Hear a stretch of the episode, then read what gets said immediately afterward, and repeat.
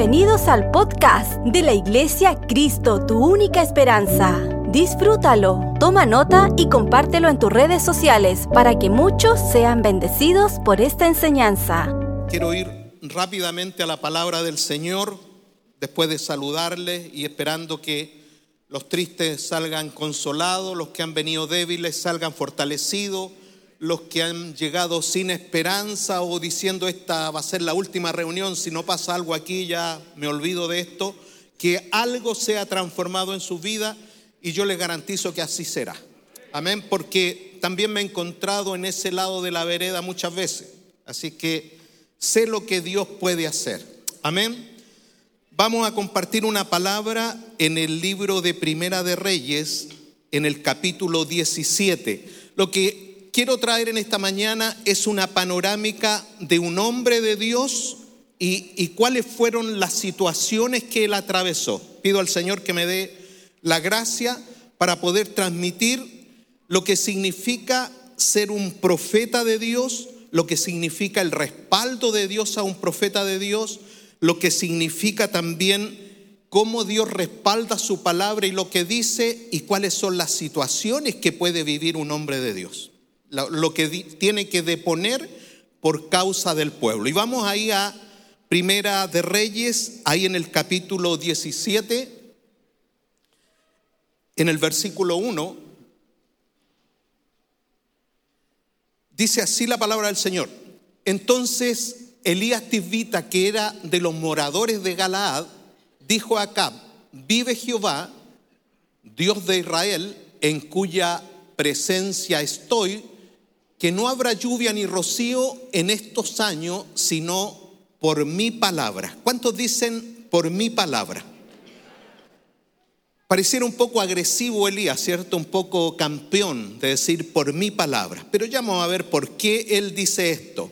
Quiero también leer el último versículo del capítulo 17 de Primera de Reyes. Así comienza Elías en escena. Este primer versículo es donde primero aparece Elías.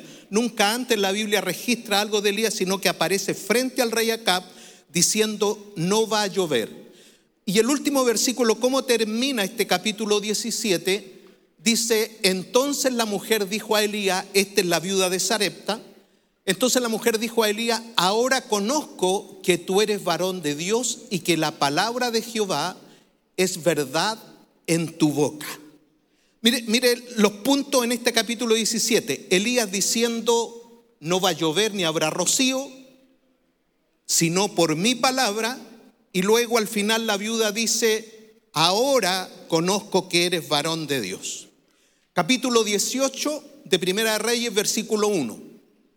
Vamos a ver qué pasa en el capítulo 18. Primera de Reyes 18, capítulo, eh, versículo 1, dice, pasado muchos días, recuerde, versículo 1, capítulo 17, no habrá lluvia.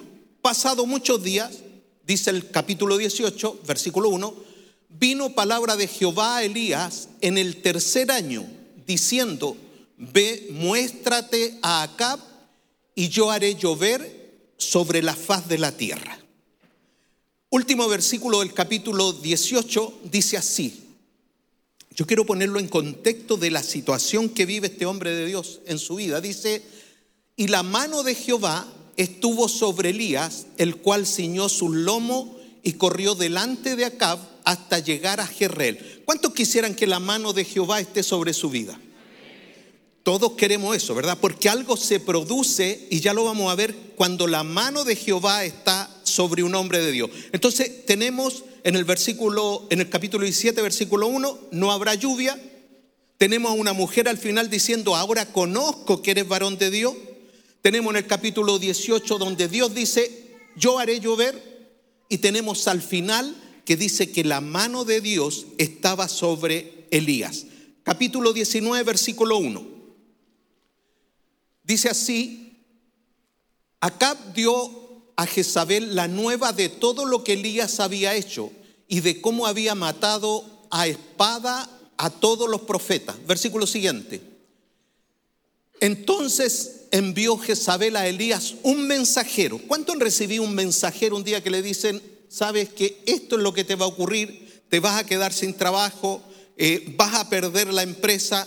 ¿Cuánto a veces entienden mensajeros? Hay cientos de mensajeros, están en las redes sociales, están en la televisión, están en la radio, cientos de mensajeros que atemorizan a los hombres de Dios. Dice un mensajero diciendo, así me hagan los dioses y aún me añadan si mañana a esta hora yo no he puesto tu persona como la de uno de ellos. Y aquí mire lo que ocurre. Viendo pues el peligro, se levantó y se fue para salvar su vida y vino a Berseba que está en Judá y dejó allí su criado. Último versículo del capítulo 19 dice, del capítulo 19, dice, y se volvió y tomó un par de bueyes y los mató. Con el arado de los bueyes coció la carne y le dio al pueblo para que comiesen. Después se levantó y fue tras Elías y le servía. Esos son los versículos que esta mañana. ¿Quién es este último hombre que habla ahí? Es, se refiere a Eliseo, porque en el capítulo 17 aparece el gran profeta diciendo no va a llover, y en el capítulo 19 al final resulta que este gran profeta ya ha sido reemplazado. Entonces pareciera que la historia de Elías, uno lo ve como el profeta del poder, como el profeta del fuego, pero era un hombre que estaba sujeto a pasiones igual que las nuestras, y eso lo dice el libro de Santiago. O sea, Elías no era diferente a usted y a mí en su interior. Quizás en la relación que él tenía con Dios podría haber sido diferente, pero como persona, como, como ser pensante, él era similar a nosotros. Tenía los mismos temores, los mismos miedos, tenía las mismas adversidades que muchas veces nosotros atravesamos, pero aún dentro de él había un poder, había un llamado. ¿Cuántos creen que a usted Dios lo llamó? que usted no está aquí por casualidad. Entonces, quiero que vea a Elías a su nivel o que usted se vaya al nivel de Elías. No tenga miedo de eso. No vea que él era un gran profeta, un, hombre que estaba lleno de poder, sino que vea que sobre usted también está el Espíritu Santo. Incluso sobre esos hombres, en algunos hombres está el Espíritu Santo y dice la Biblia que el Espíritu Santo vino a habitar en nosotros desde el día en que creímos. Entonces, esa fuerza, ese poder que tenía Elías, yo quiero que usted sepa que también está en usted. Amén. ¿Usted lo cree? Amén. quiero, quiero que crea lo que estamos hablando esta mañana, porque el más beneficiado va a ser usted. Yo he sido bendecido al estudiar esta palabra. Eh, eh, eh, siento que Dios me ha hablado cosas nuevas a través de esta palabra y es la forma que busco de poder transmitir y que su vida también pueda ser encendida. ¿Qué pasa en el capítulo 17? Hay una viuda, usted se acuerda en el capítulo 17, después que Dios le dice a, Elías, vete al arroyo, después que él da el mensaje que no va a llover, le dice, vete al arroyo y, ahí te voy a alimentar y, y, escóndete, usa la palabra escóndete, el versículo 2 del capítulo 17, porque él ve el peligro, Dios también ve el peligro que Elías se pone al dar una mala noticia.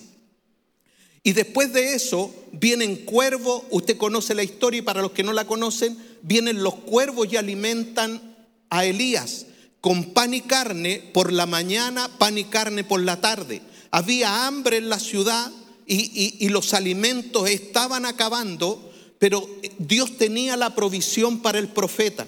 Y, yo quiero que tome usted esta palabra. Dios tiene la provisión para ustedes porque ustedes son profetas de Dios. Y a lo mejor usted dice, no, pastor, yo no soy profeta. Mire, el profeta de Dios es aquel que habla la palabra profética mayor. Porque esta es la palabra profeta mayor. Por lo tanto, si usted es capaz de hablarle a alguien de la palabra de Dios, usted es un profeta de Dios. Y esos profetas de Dios, Dios se encarga de sustentarlo. Él tiene los cuervos tiene la carne, tiene el pan y tiene el arroyo. Pero ocurre un hecho, ocurre un hecho en que hay un momento en que Dios le dice a Elías, quiero que salgas del arroyo y te vayas donde una viuda que yo le he dado orden que te sustente. Entonces uno dice, bueno, el plan de Dios para usar a la viuda. Y yo sé que muchos hemos pensado por muchos años de que la viuda Dios la usó para Elías. Y, muchos creemos que es la viuda la que favorece a Elías y no que Dios favorece a la viuda con Elías. Voy a repetir esto. Muchas veces hemos creído que la viuda favorece a Elías y no hemos visto que es Dios quien favorece a la viuda con Elías. ¿Se entiende, verdad?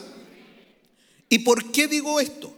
Porque cuando Elías era sustentado por los cuervos y en ese arroyo, eh, lo que ocurría ahí, el, argumento que Dios dice, dice que se secó el arroyo, entonces anda todo donde la viuda para que te sustente. Y Elías llega donde la viuda, usted conoce la historia, ella recogía dos leños y sabe lo que más me llama la atención, que ella menciona y proclama esto. Ella dice, recogía dos leños porque tengo un poco de harina, un poco de aceite para cocer algunos panes, comernos con mi hijo y dejarnos morir. Usted se acuerda de eso, ¿verdad? O sea, la esperanza de ella era limitada. La esperanza de ella era solamente tomar los leños, cocer el pan y luego morirse. Y yo creo que muchas veces hemos estado en, ese, en esa vereda, ¿ya? No hay nada que hacer y está resignado a que todo termine. No, no hay una disposición a luchar, no hay una disposición a sobreponerse, sino que decimos, bueno, que sea lo que Dios quiera y si hasta aquí llegué, así sea. La viuda está en esa condición. La viuda dice, tengo dos leños, tengo un poco de harina, un poco de pan, ahí está mi hijo. Entonces, lo último que voy a hacer, lo vamos a comer y nos vamos a dejar morir. Y en esa esperanza que ella tenía, que era nula, aparece el hombre de Dios. Y cuando usted ve aparecer a Elías y usted conoce la historia y, Elías dice, sí, ¿qué vas a hacer? Hazme a mí primero una torta cocida debajo de la ceniza y luego haz para, tú, para ti y para tus hijos. Y la viuda no estaba muy convencida porque ahí Elías tiene que darle una palabra, le dice, porque Jehová ha dicho. Porque Elías siempre se ha visto como un campeón, pero, pero Elías era un hombre simple, era un hombre sencillo, un, un siervo de Dios, un hombre que amaba a Dios, un hombre que quería obedecer a Dios en todo. Entonces, cuando Elías le suelta la palabra, porque Jehová ha dicho que no escaseará ni la harina ni el aceite, dice entonces, y dice la reina Valera, entonces ella fue y lo hizo. Hasta ahí todo bien. Al parecer fueron cerca de tres años que Elías estuvo en la casa de la viuda, hospedado en la casa de la viuda. Pero hay algo que ocurre en eso y, le ocurre al profeta. Pareciera que la viuda dijo, bueno, aquí él está viviendo a costa mía, yo soy la que hago el pan, yo tengo la harina, yo tengo el aceite, y parece que ella deja de ver que la harina y el aceite estaba ahí porque había un hombre de Dios que estaba hospedado en su casa. Yo no sé si usted puede entender eso. ¿Y por qué razón ella todavía no captaba quién era el que estaba viviendo en su casa por lo que ocurre en el versículo 18, y quiero que lo ponga ahí, por favor, 18 del capítulo 17. ¿Qué, ¿Qué, es lo que ocurre con la viuda? De repente siempre la vemos como una buena viuda, como una excelente viuda, una mujer tan bondadosa, tan llena de fe. Pero mire lo que ocurre aquí, y esto a mí me sorprendió cuando lo leí, porque no me había dado cuenta de esto. Mire lo que dice. Y ella dijo a Elías, ¿Qué tengo yo contigo, varón de Dios? ¿Has venido a mí para traer a memoria mis iniquidades y para hacer morir a mi hijo? ¿Sabe? Hay otra versión un poquito más dura, no sé si la tiene la nueva traducción viviente en este mismo versículo. Miren lo que la viuda hace. ¿Sabe usted lo que está haciendo la viuda? Está acusando de asesinato a Elías. Y quizá eso es muy fuerte, pero leamos la Biblia. Entonces ella le dijo a Elías, nueva traducción viviente, ay hombre de Dios, ¿qué me ha hecho usted? ¿Has venido aquí para señalarme mis pecados y matar a mi hijo? Si usted lleva una palabra, si usted lleva bendición a una casa y luego por lo que pasa en la casa, esa persona lo acusa de que es por culpa suya, ¿cómo se sentiría usted? Diría amén, aleluya, gloria a Dios. O diría, ¿cómo, no pueden entender de que estoy aquí para bendecirlo y que lo que usted está haciendo, todos los problemas que usted tiene, eh, eh, cree que es por culpa mía, que no estoy como para bendición, sino que estoy para que a usted le ocurran cosas malas. Y esta viuda tan noble que se ve cuando llega Elías, al parecer no estaba tan confiada en Elías, porque lo acusa de matar a su hijo. Imagínense el hombre de Dios, el profeta de Dios, aquel que había sido enviado por Dios para, para proclamar una palabra, para decir por el pecado de Acab, versículo anterior al capítulo 17, por el pecado de pueblo y de Acab, su rey, es que voy a declarar sequía. Pero cuando esto comienza a avanzar, este profeta que era sustentado por los cuervos ahí en el arroyo, resulta que la viuda pensó que lo sustentaba y que le había matado a su hijo. Entonces yo hago la pregunta, ¿usted cree que la viuda era necesaria para Elías? Pregunto de nuevo, ¿usted cree que la viuda era necesaria para Elías? Yo le voy a decir, no era necesaria para Elías. ¿Y por qué? Porque si Dios era capaz de sustentar a Elías allá en el arroyo con carne, con pan y con cuervo, ¿usted cree que Dios no era capaz de poner agua en ese arroyo? Si el agua en el desierto, cuando el pueblo de Israel viajó por el desierto, el agua brotaba, ¿usted cree que Dios no era capaz de sustentar a Elías sin tener que ir a la casa de la viuda? Entonces, ¿qué es lo que ocurrió? Elías fue a la casa de la viuda para que la viuda no muriera. Y en esta mañana quiero decirte, la palabra de Dios es para que tú no mueras.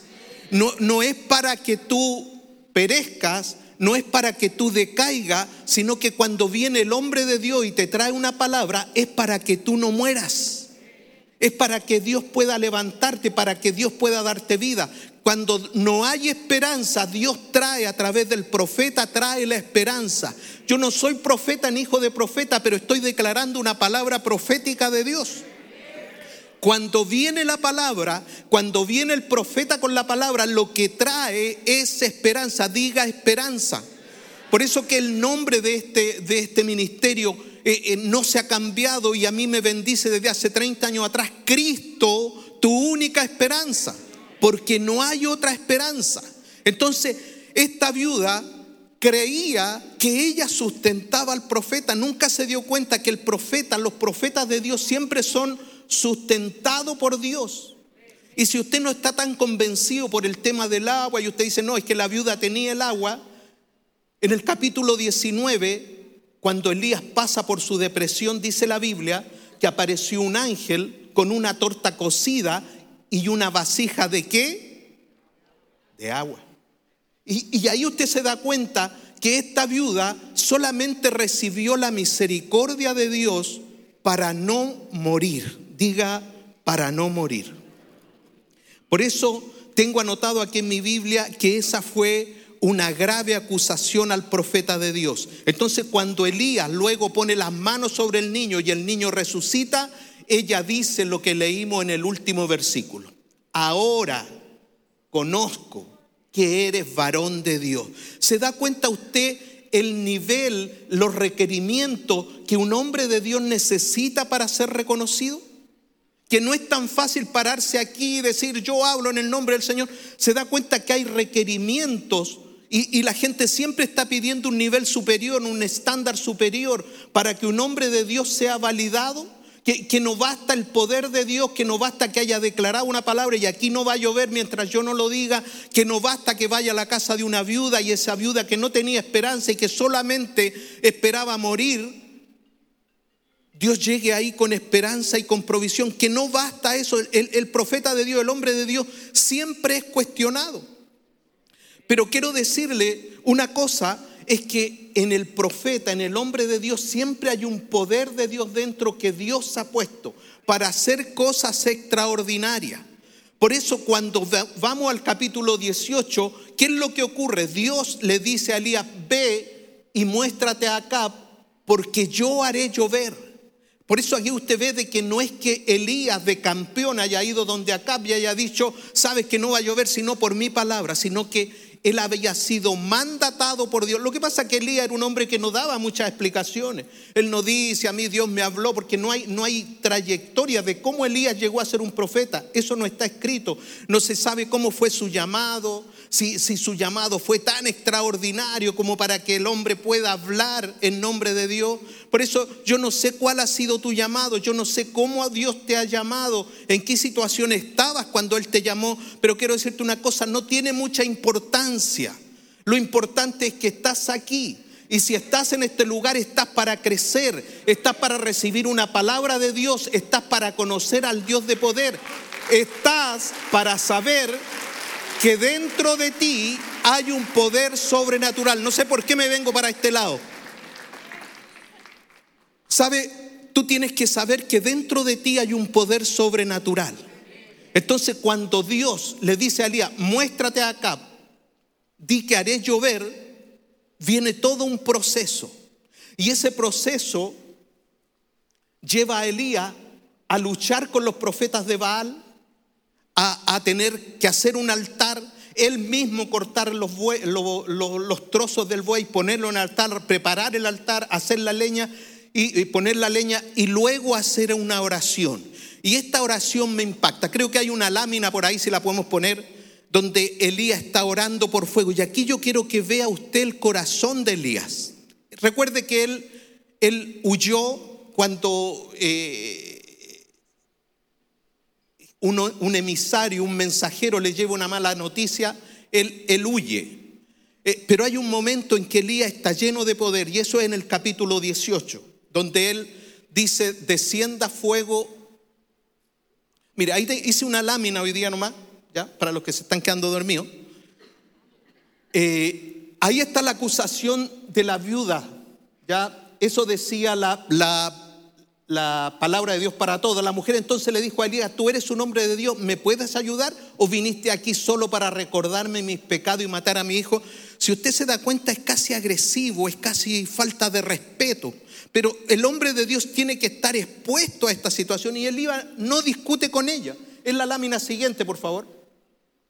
Mire, esto me impacta. Y aquí yo veo el corazón de Elías, porque siempre hemos visto a Elías como, como el hombre, el campeón, el que se burlaba de los profetas de Baal, el que quizás se sentía fuerte, poderoso y como que no era Dios, sino que era él. Pero mire la oración que él hace. Él dice, cuando llegó la hora de ofrecer el holocausto, los los profetas de Baal habían fallado, ¿ya? Y aquí viene Elías. Entonces dice, cuando llegó la hora de ofrecerse el holocausto, se acercó el profeta Elías y dijo, y esto me impacta, mire esta oración, y dijo, Jehová, Dios de Abraham, de Isaac y de, Israel, sea hoy manifiesto que tú eres Dios. Y yo en esta mañana sea hoy manifiesto en tu vida que Dios es el que está tocando tu vida. Sea manifiesto sea manifiesto que tú eres Dios en Israel y que yo soy tu siervo y que por mandato tuyo he hecho todas estas cosas. O sea, aquí Elías no estaba corriendo con colores propios. Elías no estaba diciendo yo soy el campeón, así que no va a llover, sino por mi palabra eh, traigan a los profetas de Baal, eh, hagamos una competencia, que dio el que responde, sino que aquí él confiesa y dice, he hecho todas estas cosas y que soy tu siervo y por mandato tuyo he hecho todas estas cosas. Respóndeme, Jehová, respóndeme. ¿Cuántos pueden repetir eso? Yo sé que usted tiene una, una petición hoy día. Todos tenemos siempre peticiones. Usted puede decir, respóndeme, Jehová, respóndeme. Vamos, uno, dos y tres. Sonó como en una misa. Pero ¿sabe?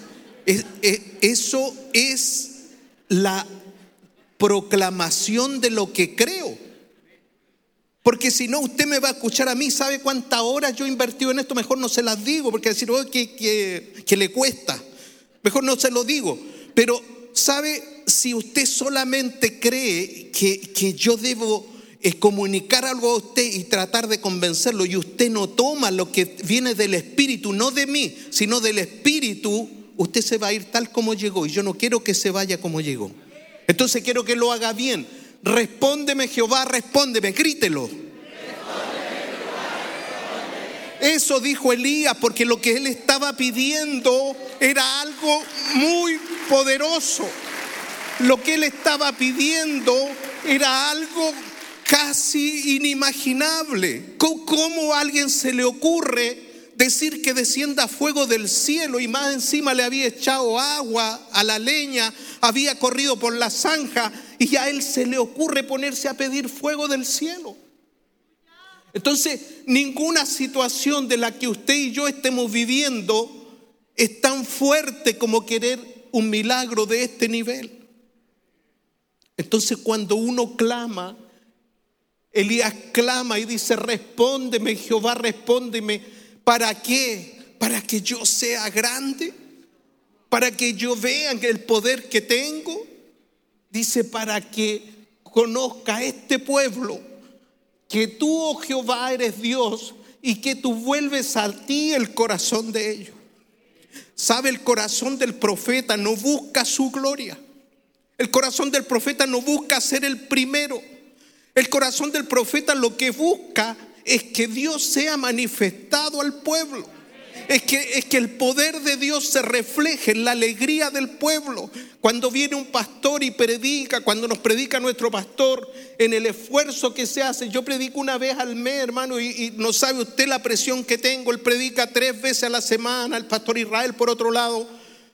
¿Usted sabe la presión que significa traer una palabra para usted? El compromiso, la presión, la preocupación de decir, Señor, úsame en favor de ellos, no en favor mío. Que no es el profeta el que gana, yo aprendo, sí, pero no soy el que más gano. Elías no era el que más ganaba. Respóndeme, Jehová, respóndeme para que conozco este pueblo, que tú, Jehová, eres Dios y que tú vuelves a ti el corazón de ellos. Dice la Biblia que entonces porque hay, hay una voz que sale de las entrañas de Elías. Dice que entonces cayó fuego de Jehová y consumió el holocausto, la leña, las piedras y el polvo y aún lamió el agua que estaba en la zanja. Yo espero que con ese clamor que tú has hecho esta mañana, con todo tu corazón, algo poderoso de Dios venga sobre tu vida. Yo, yo creo que Dios opera hoy igual que ayer, que el poder de Dios nada lo puede frenar que, no lo va a frenar ni la inflación, ni las malas noticias, ni los mensajeros del mal que están diciendo que podría haber incluso falta de alimento, que están diciendo que la guerra ha provocado esta falta de alimento en los próximos años, que podría haber una recesión mundial, primero Estados Unidos, Inglaterra. Todas esas malas noticias de los malos mensajeros, pero recuerde usted que un profeta de Dios no es sustentado por un sistema, un profeta de Dios es sustentado por Dios. Y Dios tiene sustento suficiente para usted y para mí. Él tiene algo suficiente para usted. Dele un aplauso fuerte al Señor.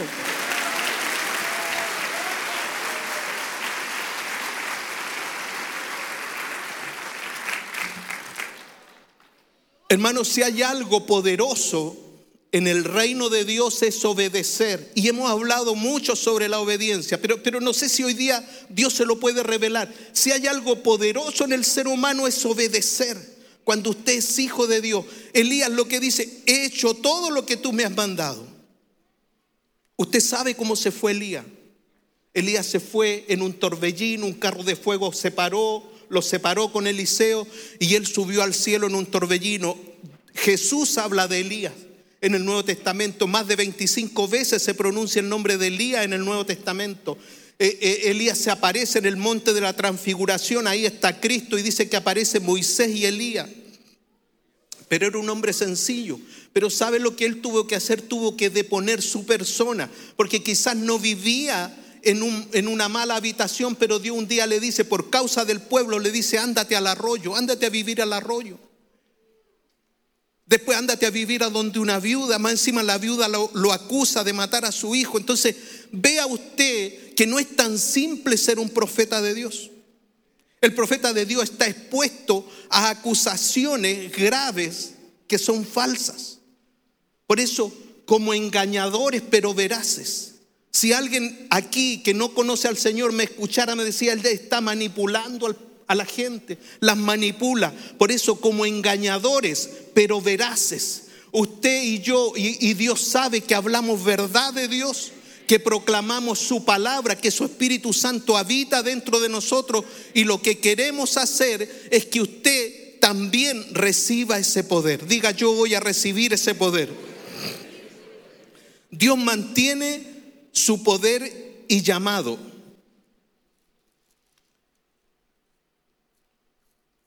Versículo 19, o sea, capítulo 19, dice, Acab dio a Jezabel la nueva de todo lo que Elías había hecho y cómo había matado a espada a todos los profetas. Entonces envió Jezabel a Elías un mensajero diciendo, así me hagan los dioses y aún me añadan, si mañana a esta hora yo no he puesto tu persona como la de uno de ellos. Viendo pues el peligro, se levantó y se fue para salvar su vida y vino a Berseba que está en Judá y dejó allí a su criado. Este hombre poderoso, por eso no, no, no, no se preocupe cuando después de recibir todo el poder y tener toda la fe y ver la mano de Dios sobre su vida, no, no, no se preocupe cuando vengan los temores, porque vienen temores. Y, y, si alguien dice, no, yo, yo confío en el Señor, confío en el Señor, yo quisiera verlo junto a su almada por la noche. Yo quisiera escucharlo en la mañana cuando se levanta y nadie lo ve. Todos tenemos temores, vienen los temores y este hombre de Dios es una muestra potente de lo que puede hacer un mal mensajero. Aun cuando él tenía el poder de que bajara fuego, aun cuando él había matado a 450 profetas de Baal y 400 profetas de Acera, y él había, se había burlado de los profetas de Baal, y, fíjese que un mensajero le causa tanto temor que dice que él se va para escapar por su vida se parece a nosotros, ¿verdad? Por eso un hombre sujeto a pasiones iguales a las nuestras, dice Santiago. Se parece a nosotros, que a veces estamos llenos de poder, el éxito, eh, Dios nos bendice, pero de pronto hay un vacío y decimos, ¿qué pasa con nosotros? ¿Qué va a pasar con mis hijos? ¿Qué va a pasar con mi trabajo? Cuando vienen los mensajeros a, quitarnos la fe, estos son mensajeros de Satanás que nos sacan del objetivo que debemos permanecer creyéndole a Dios en todo tiempo, diga en todo tiempo. Entonces este hombre dice que se va por el desierto y Dios se acerca a buscarlo. Y Dios le manda un ángel y ahí usted ve que la provisión es de Dios, no es de la viuda, porque dice que el ángel viene con una torta cocida y con agua y lo pone en su cabecera y dice que lo toca y le dice, levántate Lía y come. Luego la segunda vez dice que viene nuevamente, le dice, levántate y come porque largo camino te resta. Luego que Elías comienza a caminar, dice, caminó 40 días y 40 noches. Por eso cuando tú eres alimentado por Dios, tú tienes una fuerza sobrenatural. Cuando tú te alimentas de la palabra, la fuerza que tú tienes no viene de ti, viene de la palabra de Dios. Porque dice que con esa comida, dice, con esa comida, dice la Biblia, dice que él caminó 40 días y 40 noches. Y llega un momento en que Dios lo ve y le dice, ¿qué haces aquí, Elías? Versículo 9, capítulo 19 y él se metió en una cueva donde pasó la noche y vino a él palabra de Jehová, el cual le dijo, ¿qué haces aquí, Elías? Entonces, yo no sé si me puedes ayudar un poquito, por favor, ¿sí? Yo no, hago teatro a 500 nomás. Por favor, toma asiento. Entonces, está Dios, está el ángel, y, aquí, ¿por qué quiero, quiero hacer esta figura? Porque es el tono de Dios el que tú debes conocer. Y el tono de Dios tú lo vas a conocer en la intimidad que tenga con Dios. Diga el tono de Dios. Entonces, el tono de Dios, si este muchacho tan gentil fuera mi hijo y yo lo veo en mala junta, yo le voy a decir, ¿qué haces aquí? ¿Qué estás haciendo aquí?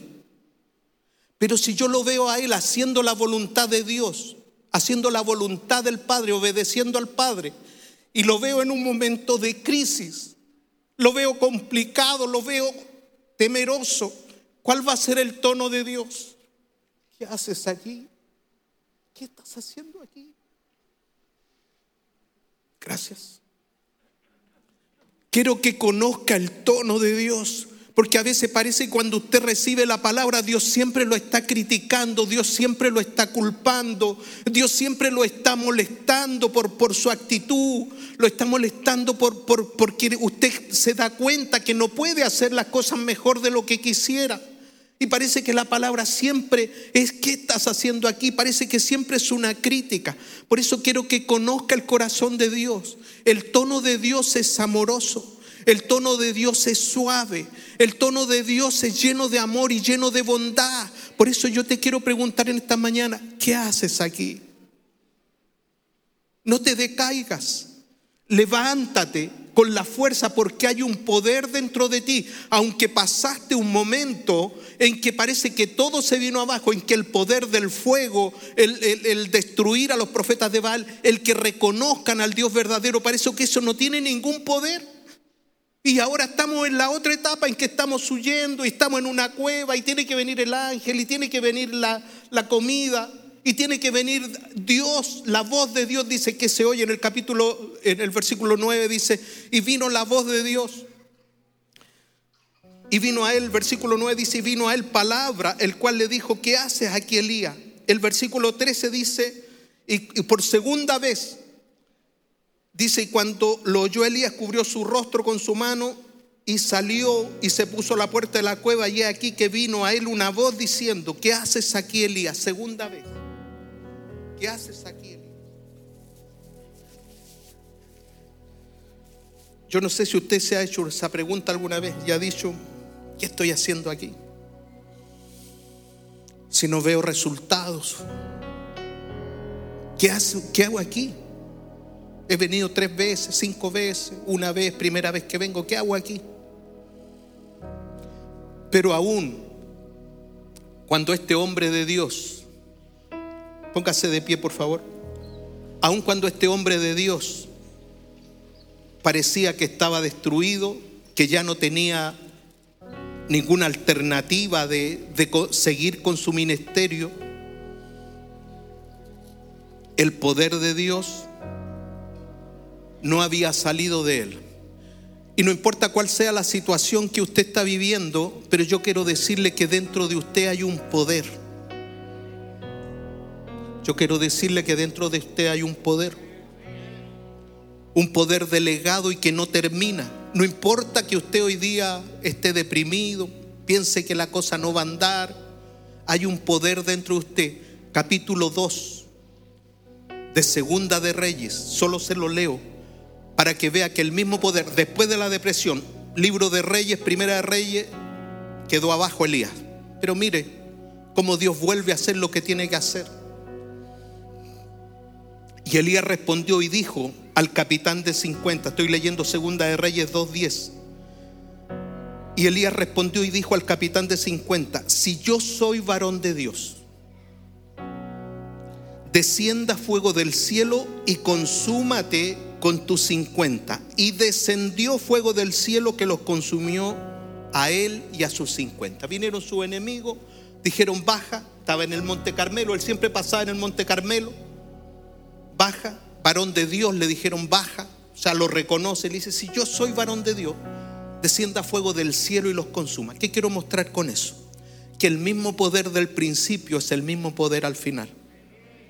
Por lo tanto, si en usted hubo poder un día para creerlo todo, es el mismo poder que permanece en su vida. No lo suelte, porque es el mismo poder. Yo no sé si hay alguien en esta mañana que quiera hacer un nuevo compromiso con el Señor, que quiera recibir a Cristo en su corazón, que quiera vivir una, una vida nueva, sobre todo hoy día que las malas noticias vienen de todas partes. Yo no sé si hay alguien que esta mañana, que haya venido por primera vez y diga, yo quiero recibir a Cristo en esta mañana. ¿Hay alguien por ahí que pueda pasar rápidamente? Queremos hacer una breve oración.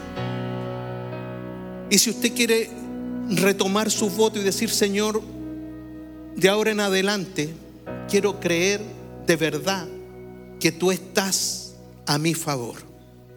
Yo quiero invitarlo en esta mañana, esto no, no, lo hago nunca, pero en esta mañana eh, quiero hacerlo e invitarte al altar. ¿Alguien ha venido por primera vez? No quiero que se vaya sin Cristo si alguien vino por primera vez. son todos de casa, pero uno, dice la palabra del Señor, vale más que mucho oro y mucha plata. Así que pase, aproveche esta oportunidad para ser renovados. Aquí hay cuatro mujeres valientes. Para hacer una obra maravillosa no se necesitan muchos. Para comenzar una nueva vida, un nuevo plan, solo se necesita disposición. Los profetas de Dios saben lo que tienen, no tienen muchas capacidades. Nuestro pastor ha contado su testimonio, yo también he contado su testimonio. No, no tenemos muchas capacidades, pero ¿sabe lo que tenemos? Es la voluntad de hacer lo que Dios nos manda. Nuestra misión no es otra. Si Dios me manda algo, quiero hacerlo. Y esta mañana quise hacer este llamado porque Él me, ha mandado hacerlo. Adelante. Quiero que, que hagamos una oración para que el poder que estaba en Elías venga sobre su vida. Y usted se va a empezar a maravillar, usted va a empezar a contar lo que le ocurre y nadie se lo va a creer. Así que mejor guárdelo en su corazón, háblelo con Dios, porque cosas maravillosas van a comenzar. Con la iglesia oramos y decimos, Señor, Señor, te presentamos a estos hijos tuyos que tú has llamado en esta mañana.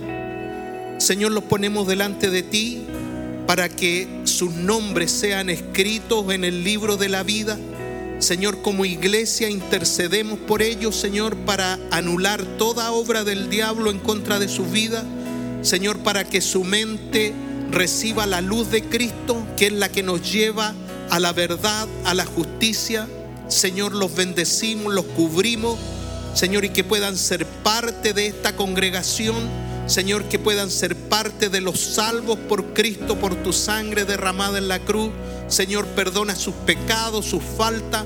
Declaramos libertad sobre su vida, Señor, y proclamamos que el poder de Dios venga a llenar, Señor, cada área de su vida. Señor, oramos por su finanza, por su trabajo, por su familia, que todo lo que les rodee, Señor, sea impactado por el poder de Jesucristo. Todo te lo pedimos en el nombre de Jesús. Amén. Amén. Si esta enseñanza fue de ayuda para tu vida, coméntanos en nuestras redes sociales de la Iglesia Cristo, tu única esperanza. Gracias por conectar con nosotros. Recuerda suscribirte